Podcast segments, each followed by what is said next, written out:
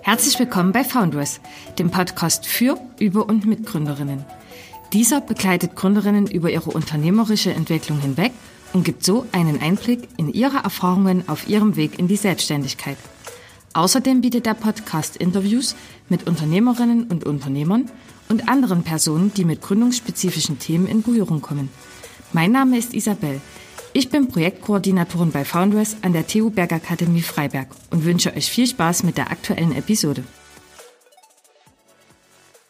Seit mehr als 25 Jahren gibt es in Freiberg das Lady Center, ein Fitnessstudio nur für Frauen. Es wurde von Jana und Bernd Wolf als Inhaber geführtes Familienunternehmen gegründet. Auch Tochter Sandra ist im Fitnessstudio aufgewachsen. Im Moment ist sie Studioleiterin und möchte perspektivisch das Familienunternehmen als Nachfolgerin weiterführen. Die Corona-Pandemie samt Lockdown war für das Fitnessstudio wie auch für viele andere Unternehmen eine große Herausforderung. Mit Foundress reden die Gründerin Jana und ihre Tochter Sandra als potenzielle Unternehmensnachfolgerin über den Umgang der Branche mit den Corona-bedingten Einschränkungen und ihre individuelle Situation. Herzlich willkommen, liebe Jana und liebe Sandra. Auch an euch vielen Dank, dass wir unser heutiges Interview online durchführen können. Leider sind wir im Landkreis Mittelsachsen ja derzeit stark von der Corona-Pandemie betroffen, was ein persönliches Treffen zurzeit nicht möglich macht. Aber bevor wir auf dieses Thema zu sprechen kommen, beginnen wir doch erst einmal mit eurer Geschichte. Ja, hallo erstmal. Ja, hallo in die Runde. Vielen Dank für die Einladung. Sehr gern. Ähm, liebe Jana, vielleicht beginnen wir doch direkt mit dir. Ähm, gemeinsam mit deinem Mann Bernd Wolf hast du das Lady Center in Freiberg gegründet. Wie kam dir auf die Idee, ein Fitnessstudio und dieses noch exklusiv für Frauen zu gründen? Ja, zuerst muss man erst mal sagen, in welcher, äh, in welcher Zeit wir auf diese Idee gekommen sind. Das war damals kurz nach der Wende.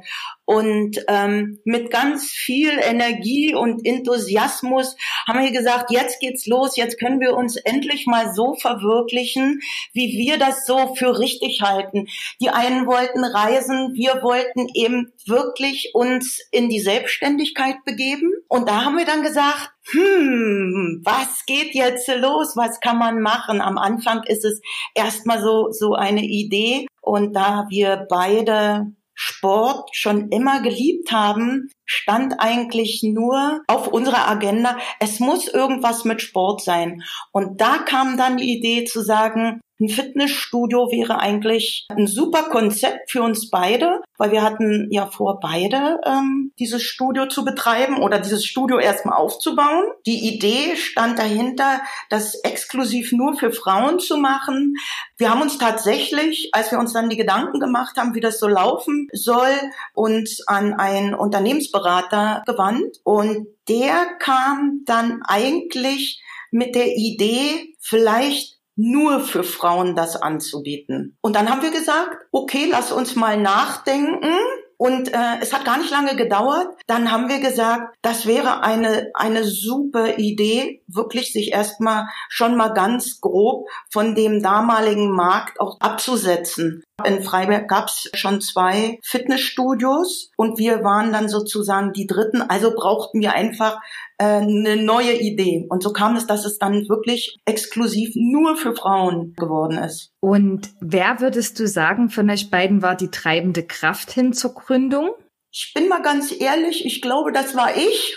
Aber ich hatte meinen Mann recht schnell davon überzeugt. Wir hatten immer vorgehabt oder ich hatte immer vorgehabt, äh, mich selbstständig zu machen. Aber ähm, wie man das weiß, zu DDR-Zeiten war das ein ganz, ganz schwieriges Unterfangen. Und dann kam die Wende und wir waren so voller Energie und Enthusiasmus und dann haben wir gesagt, jetzt geht's los. Und dadurch haben wir dann gesagt, Mensch, noch schöner wäre es, wenn wir es beide machen können. Also die Idee kam schon von mir, aber mein Mann, der war recht schnell Feuer und Flamme. Also würdest du sagen, dass dir der Weg in die Selbstständigkeit eigentlich leicht fiel? Also leicht es war, es war ein neuer Weg. Und dadurch, dass eh alles irgendwo in dieser Zeit neu war, die ganze Wendezeit war neu.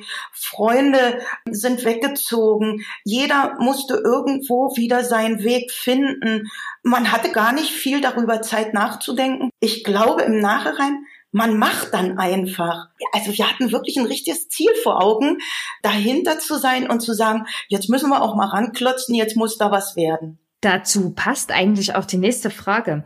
Denn mich würde ja interessieren, ihr seid ja ein Familienunternehmen und bereits jetzt arbeiten ja zwei Generationen gemeinsam unter einem Dach. Und denkst du, da gab es in der Vergangenheit Situationen oder gibt vielleicht auch noch zukünftige Situationen, die euer Familienleben von denen anderer unterscheidet?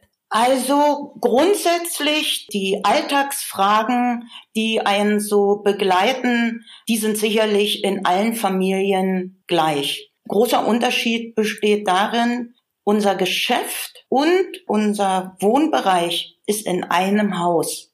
Und das hatte schon oder das hat Vorteile. Man ist immer hier vor Ort. Wenn ich mich mit meinem Mann unterhalte über Probleme, die er in der Arbeit hat, kann man sich sicher sein, die hatte ich auch. Ich wusste also ganz genau, von welchen Sachen er gesprochen hat. Das war wirklich ein Riesenvorteil, auch mal, ähm, wenn jetzt einer mal nicht konnte, schnell einzuspringen.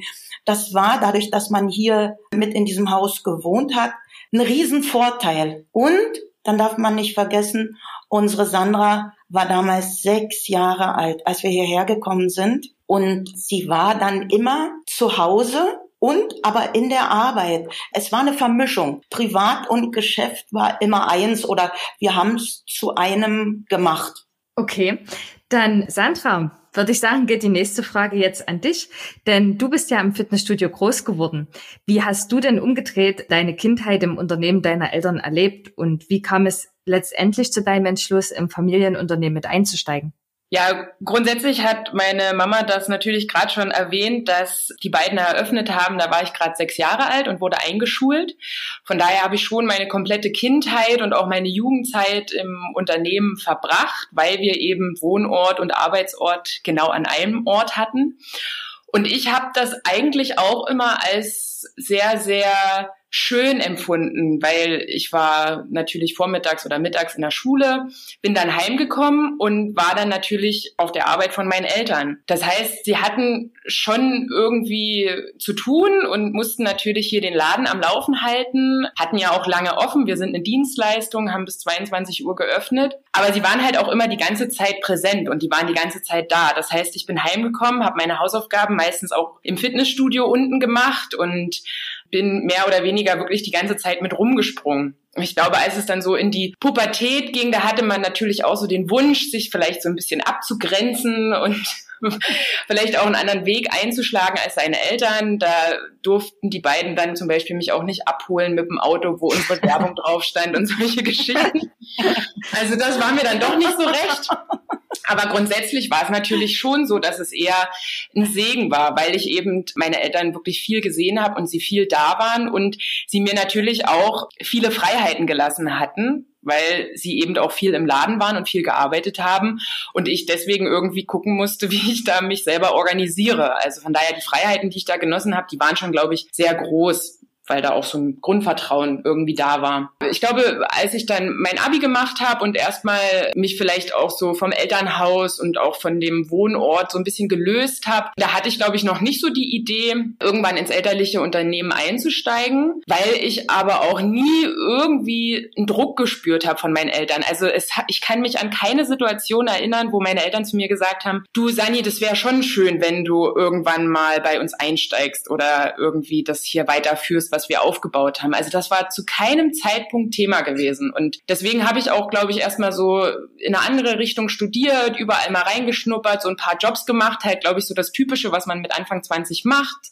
Und dann irgendwann hat sich bei mir der Wunsch mehr oder weniger verfestigt, dass ich gesagt habe, also ich habe einen heiden Respekt davor, was meine Eltern aufgebaut haben. Ich finde es auch total schön, wie sie es umgesetzt haben. Und ich würde sehr, sehr schade finden, wenn die ganzen Früchte, die oder die ganzen Samen, die sozusagen gesät wurden, wenn das dann schon vorbei ist so schnell. Und deswegen fand ich es eigentlich, also das Unternehmen ist es wert, damit es auch weitergeführt wird. Und deswegen hatte ich dann irgendwann schon den Gedanken gehegt, das zu übernehmen und habe dann entsprechend mich auch fachlich weitergebildet, Sportmanagement in Leipzig studiert, weitere Trainerqualifikationen gesammelt, habe dann irgendwann auch den Wunsch geäußert, mit ins Unternehmen einzusteigen und habe, glaube ich, schon eine ganze Weile aus der Ferne mit Entscheidungen getroffen, habe auch angefangen, erste Stunden und erste Kurse im Studio zu geben und bin dann aber mehr und mehr immer weiter ins Unternehmen eingestiegen.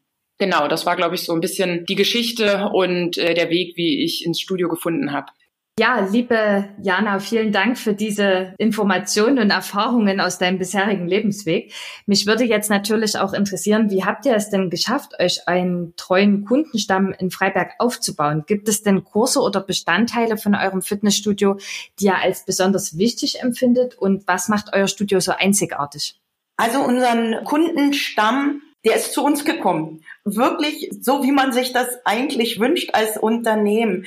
Damals waren die Zeiten noch etwas anders. Sicherlich ähm, sind wir in die Presse gegangen, haben versucht, uns bekannt zu machen mit Veranstaltungen. Aber es war, ich sag's mal wirklich in Anführungsstrichen, relativ einfach, die Leute auf uns aufmerksam zu machen. Und das wurde natürlich mit den Jahren immer schwerer. Die Zeiten haben sich auch tüchtig verändert. Man merkt ja auch, das Fitnessverhalten hat sich geändert. Ja, das war am Anfang, war das schon ein Selbstläufer. Ja, ein Selbstläufer. Ja, aber ich glaube trotzdem, was dann so im Laufe der Jahre auf jeden Fall wichtig war, dass man halt einfach auch ein gutes Produkt anbietet und gute Leistungen anbietet. Ich glaube, das ist das, womit wir schon überzeugen können, dass wir unseren Kundenstamm gut behandelt haben. Ne? Also, dass wir immer ein gutes Verhältnis zu unseren Mitgliedern hatten und dass die sich bei uns extrem wohlfühlen. Und das spielt dann natürlich über die Jahre echt eine große Rolle. Und wir haben wirklich so eine Handvoll oder vielleicht zwei Handvoll Leute,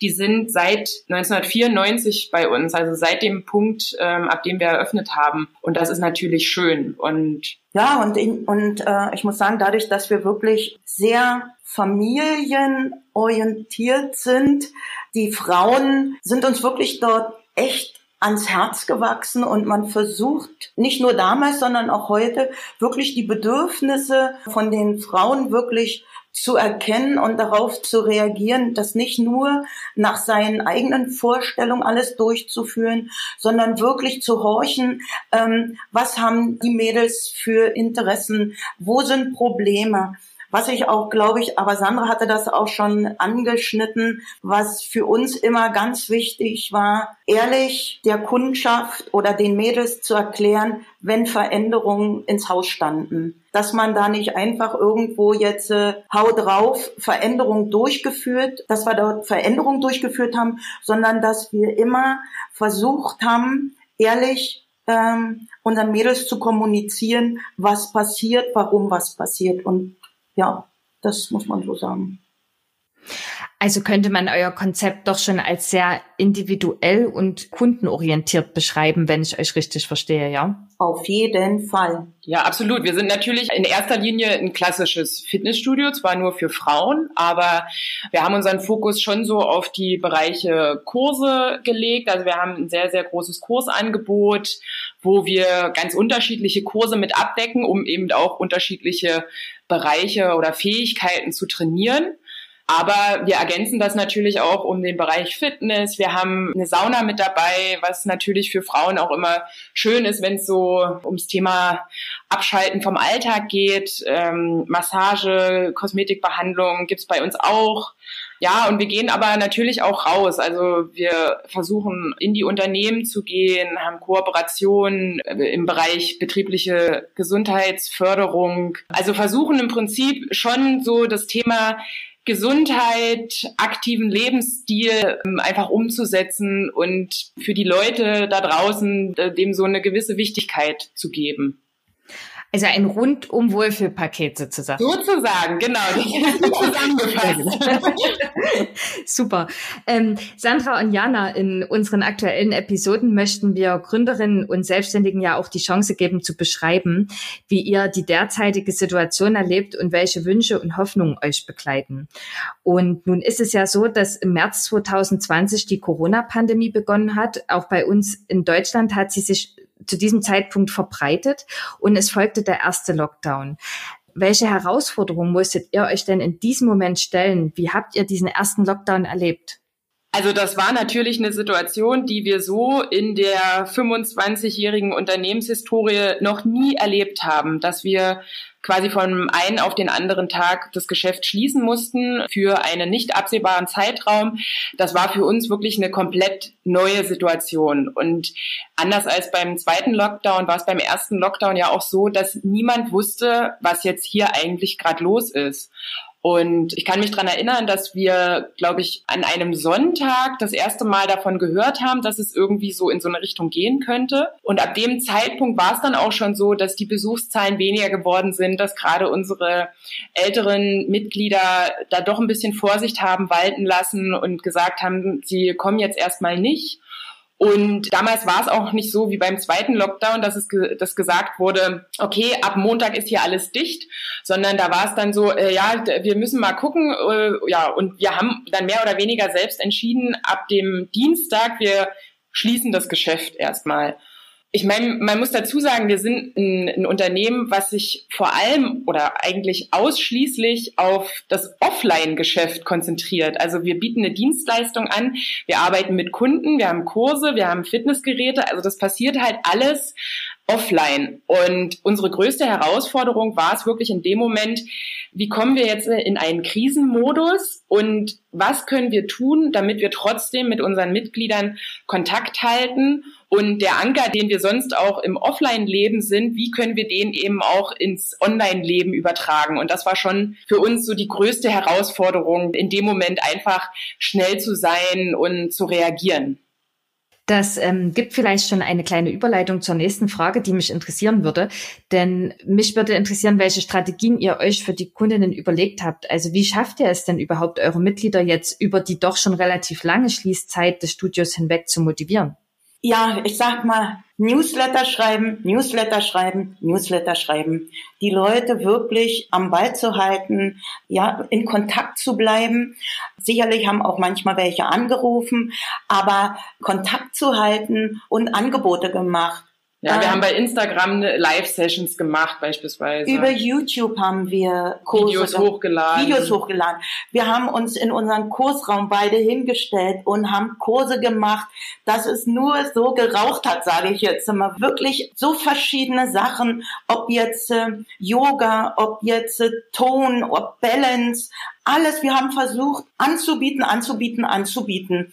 Ja, und das war eigentlich, ach so, und dann haben wir auch noch diese PDF-Dateien. Ja, das, genau. hat Sandra, äh, das hat auch ganz viel die Sandra gemacht, muss ich sagen.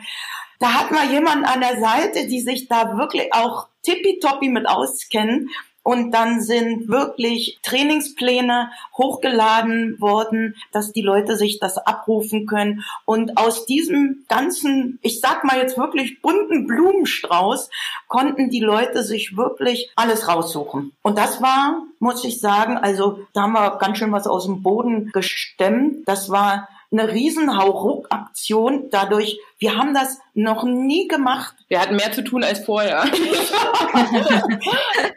Aber es war auch beim ersten Lockdown, war es halt wirklich so ein Ausprobieren und Scheitern, weil wir haben ganz viele Sachen erstmal aus dem Boden gestampft und haben geguckt, wie es angenommen wird. Und für den zweiten Lockdown haben wir uns dann so ein bisschen darauf besonnen, ähm, was gut funktioniert hat und haben auch da ein bisschen unsere Strategie geändert. Also, dass wir wirklich gesagt haben, wir machen die Live-Kurse und zwar genau an den Tagen, zu den Uhrzeiten mit den Trainern, die auch normalerweise bei uns im Studio angeboten werden, damit man den Leuten die Routine Routine lässt, damit sie einfach immer dienstags 18 Uhr Yoga mit Jana machen beispielsweise. Und das war, glaube ich, für uns auch so ein Lerneffekt aus dem ersten Lockdown. Und wir haben auch für den zweiten Lockdown eine Online-Mitgliedschaft konzipiert, die heißt Mindful Movement, wo man ähm, ein Newsletter bekommt, wo man an Live-Classes teilnehmen kann, wo man Trainingsvideos kriegt ähm, zu den Themen Bewegung, Ernährung und Achtsamkeit. Und das ist dann eben schon so eine Möglichkeit für die Mitglieder, weiterhin aktiv zu bleiben, weiterhin am Ball zu bleiben. Genau. Wow, also habt ihr eigentlich die äh, Corona-Pandemie genutzt, um noch einen ganz neuen Geschäftszweig zu entwickeln, wenn ich das richtig verstehe. Das klingt ja gar nicht schlecht. Ja, notgedrungen war das so, ja. Super, okay. Also ist man sozusagen jetzt auch gerade in der Lage, eine Mitgliedschaft bei euch abzuschließen?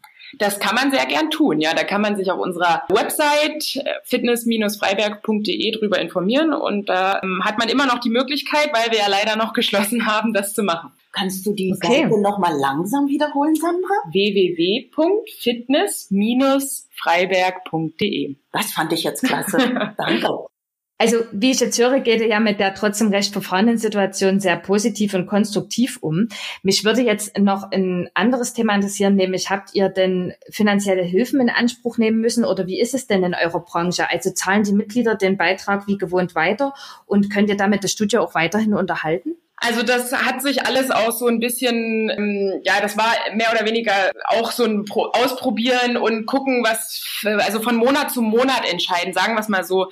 Natürlich alles, was wir an staatlicher Unterstützung bekommen können oder was wir beantragen konnten, haben wir auf jeden Fall beantragt. Also die Hilfen, die es im Frühjahr gab und auch die Überbrückungshilfe, die es jetzt im Herbst, Winter gab oder auch solche Sachen wie Kurzarbeitergeld oder sowas, das nutzen wir auf jeden Fall und das hilft uns auch weiter. Ansonsten versuchen wir natürlich unsere Kosten so gut wie möglich zu reduzieren, was natürlich nur bedingt klappt, weil man hat halt einige Kosten, die leider ja nicht auf null runtergeschraubt werden können. Bei den Mitgliedsbeiträgen ist es so, dass wir da auch verschiedene Optionen für unsere Mitglieder angeboten haben, weil aber auch ganz viele zu uns gekommen sind und gesagt haben, wie können wir euch denn unterstützen?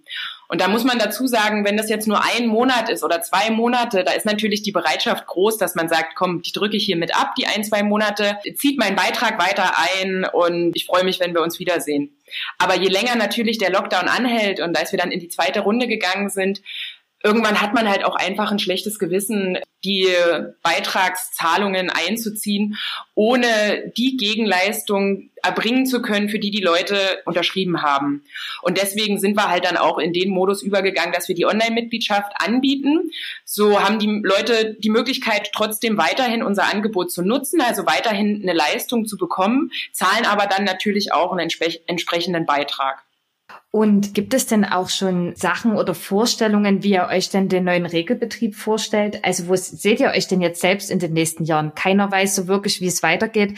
Wenn es heißt, das Fitnessstudio darf wieder öffnen, wie stellt ihr euch das vor? Wie wird es weitergehen? Ich würde noch mal ansetzen. Also ich glaube, dass man natürlich so ein bisschen differenzieren muss, was passiert direkt nach der Eröffnung. Die Situation kennen wir ja nun schon aus dem Sommer oder aus dem Mai. Da war es dann natürlich so, dass es langsam wieder losgeht, die Leute erstmal wieder sich so ein bisschen an die neuen Freiheiten gewöhnen müssen und wir natürlich stärkere Hygieneauflagen einhalten müssen. Das heißt konkret, wir müssen die Kurszahl reduzieren, also die Teilnehmerzahl in den Kursräumen. Wir müssen trotzdem Abstandsregelungen einhalten. Wenn wir Tests machen oder Checks machen, dann machen wir die mit Maske und Handschuh.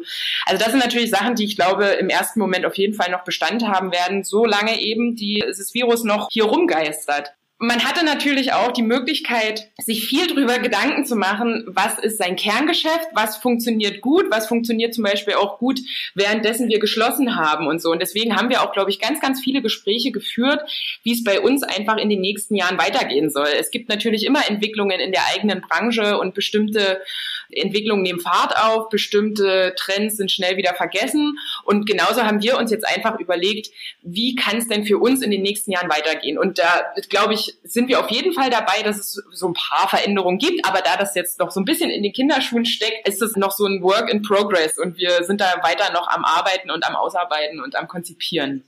Okay, na, da sind wir ja sehr gespannt. Bei dem, was ihr bis jetzt schon so entwickelt habt in der aktuellen Situation, werden da bestimmt noch tolle Dinge bei rauskommen. Absolut. Und, und werden es auf jeden Fall weiter verfolgen. Vielleicht könnt ihr abschließend zu diesem Thema nochmal ganz kurz sagen, was gibt es denn Forderungen, die ihr eurerseits an die Politik und vielleicht auch die Gesellschaft habt? Oder gibt es eine bestimmte Art von Unterstützung in diesen Zeiten, die ihr euch gerade wünschen würdet? Da würde ich ganz gerne mal auf die Politik eingehen. Ich glaube, da sind wir uns aber alle drei einig. Es ist eine Situation, die für alle neu ist.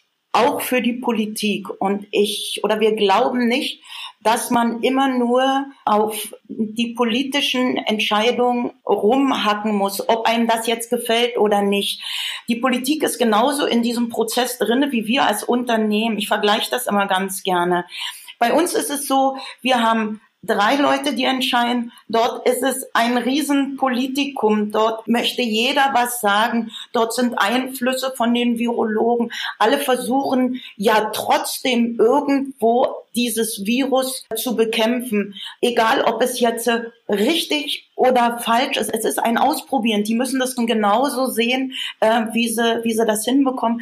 Deshalb sind wir eigentlich der Meinung, dass man nicht unbedingt immer nur mit der Politik rummeckern muss, ja. sondern selber mal gucken, wo kann ich was machen. Ja. Es gibt die, so äh, die Social Media Sachen, es gibt äh, Infos, es gibt jede jede Branche. Das kommt natürlich jetzt drauf an, in welcher Branche man arbeitet. Äh, jede Branche, auch wir haben Dachverband, mit dem man sich austauschen kann. Man kann sich mit dem Steuerberater in Verbindung setzen, was ja eh eine wichtige Basis sein sollte. Aber wichtig ist generell selber zu gucken, wie man mit welchen Mitteln was machen kann. Ja, also ich glaube, es ist natürlich eine sehr, sehr schwierige Zeit, zweifelsohne, aber wir vom Typ her versuchen trotzdem die ganze Zeit das Beste aus dieser ja, eher verfahrenen Situation zu machen. Und wir versuchen halt einfach immer positiv und konstruktiv und produktiv zu bleiben und den Optimismus nicht zu verlieren und versuchen das natürlich auch in Form von Newslettern beispielsweise an unsere Mitglieder weiterzugeben. Und das wäre dann natürlich auch so ja, die Forderung an die Gesellschaft mehr oder weniger, dass man eben trotzdem versucht, konstruktiv zu bleiben, produktiv und positiv.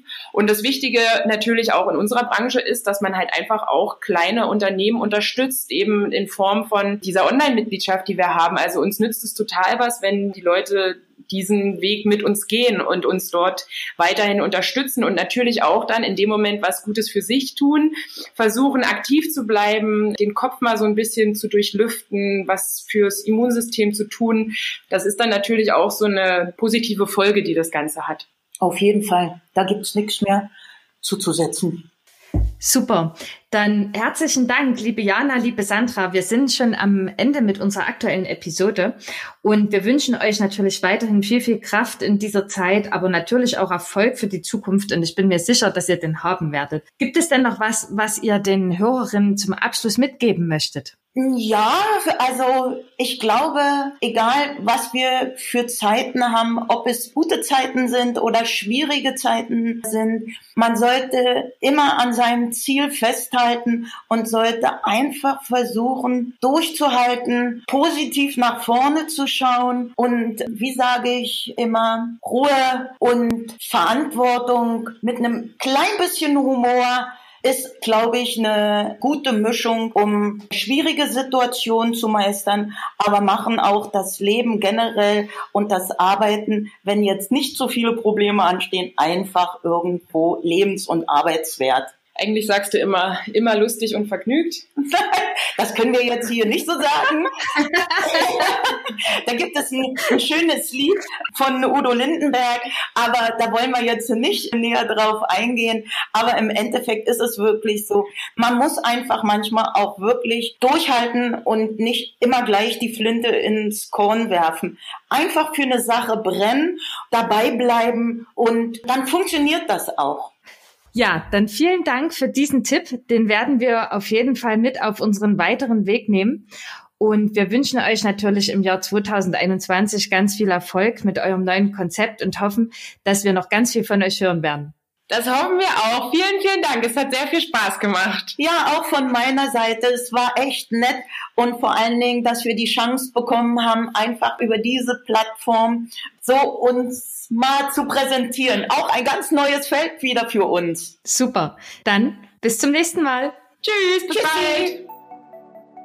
Das war der Podcast für heute. Weitere Informationen zu Foundress bietet unsere Homepage tu-freiberg.de slash foundress. Alles Gute und bis zum nächsten Mal. Glück auf!